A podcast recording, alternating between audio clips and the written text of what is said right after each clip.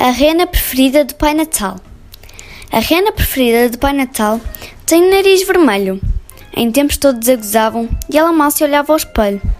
Para fazer chegar os presentes às crianças, foi chamada a conduzir trenó.